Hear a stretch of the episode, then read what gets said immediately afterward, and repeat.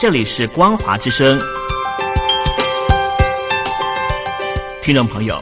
从现在开始，请您一起来关心最近发生的新闻事件。欢迎收听光华随身听。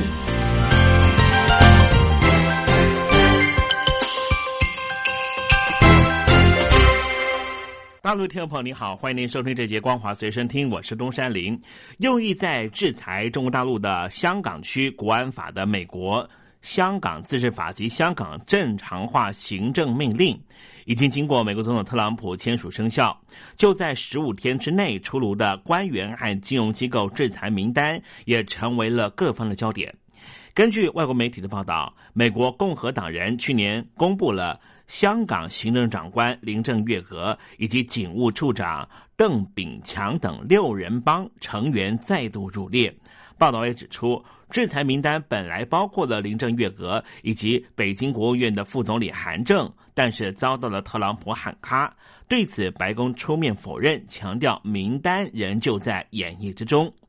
至于刚才讲到的六人帮，包括了林郑月娥、邓炳强，以及前警务处长卢伟聪和律政司司长郑若桦。保安局局长李家超以及前保安局局长及立法会议员叶刘淑仪，都是去年十二月一号由美国共和党海外事务组织的副主席余怀松贴上 Twitter 上面的外泄制裁名单。当时美国刚刚通过了《香港人权权与民主法》，并且明文要求总统对国会提交制裁名册。对此，叶刘淑仪自认并非这一次的香港自治法的目标，因为他并不负责执行国安法，而且美国如果真的依法波及到家属，更可以证明这个法律野蛮不文明。而不光如此，包含了美国总统特朗普重大考虑的，就是要全面禁止中国共产党党员和他们的家属进入美国境内。同时，美国国务卿庞皮欧表示。美国政府也将会对于华为等侵犯人权的中国科技公司部分员工实施签证限制，不得再进入美国。这是源自于《纽约时报》的报道，引述了四名了解白宫相关政策讨论的消息人士的话说：，根据二零一七年禁止数个穆斯林国家公民入境所依据的移民及国籍法，同一个法条草拟的总统行政命令。也将会撤销现在已经在美国之中的中共党员和他们家人的签证。另外有一个提议是一并限制中国人民解放军人员和国营企业的高级主管。如果实施的话，这项禁令将是二零一八年展开的美中贸易战以来美国最有挑衅意味的举动。不过这件事情还没有定案，最终也可能会被特朗普否决。中共目前有。九千两百万名的党员，二零一八年有将近三百万名的公民到了美国，但是不知道其中有多少人是中共党员，而这个美国的部门也在讨论其他。多种限制中国人士进入美国的方案，包括只锁定中共中央政治局二十五名委员和他们的家属。根据特朗普政府内部的评估，如果对所有中共党员和家人设限的话，等于是禁止高达两亿七千万的中国公民进到美国境内。目前美中关系十分的紧张，美国国务卿庞皮欧近来也针对于香港版的国安法和新疆人权、南海议题公开的炮轰北京当局。而庞皮欧最近在 Twitter 上面抛出了一张爱犬梅瑟和玩具的照片，最醒目的玩具恰好就是一只小熊维尼，引发许多网友的联想，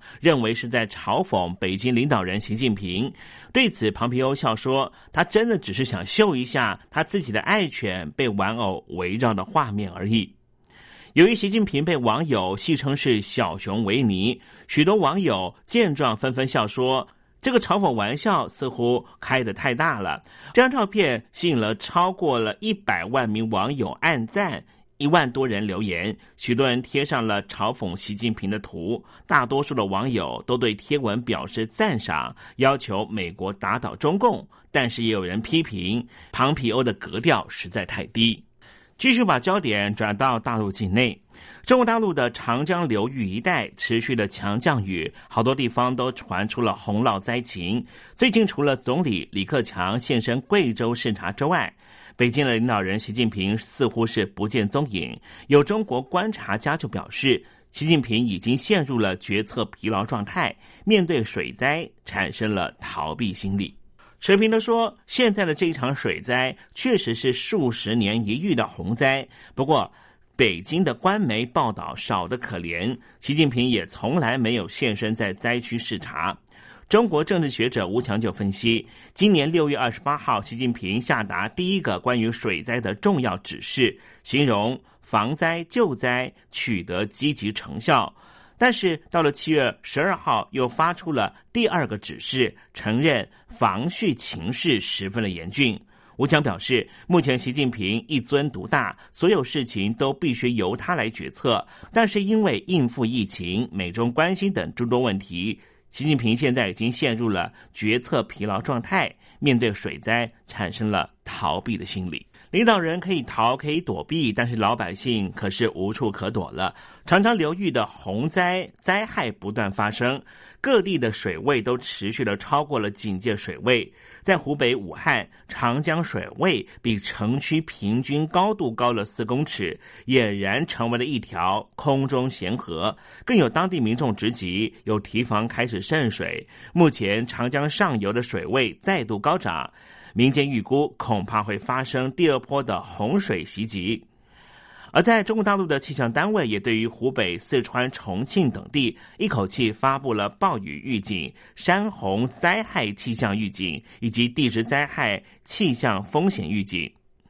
从十六号晚上开始到十七号晚上，这些地区都出现了暴雨，而且也发生了部分小规模的大洪水，甚至滑体的事件。这使得北京各地方政府都是疲于奔命的在应付这样的情况。消费讯息：美国知名的连锁素食业者汉堡王在世界各地都有设分公司。不过，中国的汉堡王最近被踢爆了，用过期的面包做汉堡卖给中国大陆的民众，甚至连鸡腿排过期都修改标签继续卖。而中国汉堡王目前已经公开道歉。汉堡王最近被检举制作过程存在严重瑕疵，经过调查之后发现，就是在南昌市汉堡王红谷滩天虹店的员工在制作汉堡的时候会煞费心机的操作，故意在汉堡里面少放一片牛番茄，或是漏放一片起司，原因是希望能够节省成本。而保存期限只有四十八小时的面包，经过修改标签之后，仍旧可以卖给民众。来自于武汉的新冠状病毒影响了全球，而中国大陆各地民众也忧心疫情和最近严重的暴雨会造成粮食短缺。北京当局一方面辟谣，一方面又硬性要求农民复耕荒田，种植粮食作物，否则将会面临没收田地的惩罚。在广州市方面，有一名村民就指出，政府要求村民在十三天之内将所有长满野草的荒田复耕，否则将会强制收回农田的承包权。做法就是为了因应粮食短缺的现况。在浙江的杭州市，有一名村干部也透露，因为面临粮食短缺的问题，当地政府。收回了两年抛荒耕地的承包权，原先作为鱼塘以及竹林他用的耕地，也必须要改种主食类作物。如果农田不符合种植粮食作物的条件，那就必须要先经过地方政府审核通过，才能够种植其他作物。而对于民众的担忧，北京当局的农业农村部发出了紧急讯息，指出中国连年复丰，而且且库存充足，洪灾和疫情对于粮食的影响很有限，麦田和稻田其实都已经恢复生产，预计在秋天的时候一定会大丰收，下半年吃粮、吃菜、吃肉绝对是有保障的。以上新闻由东山林编辑播报，感谢您的收听。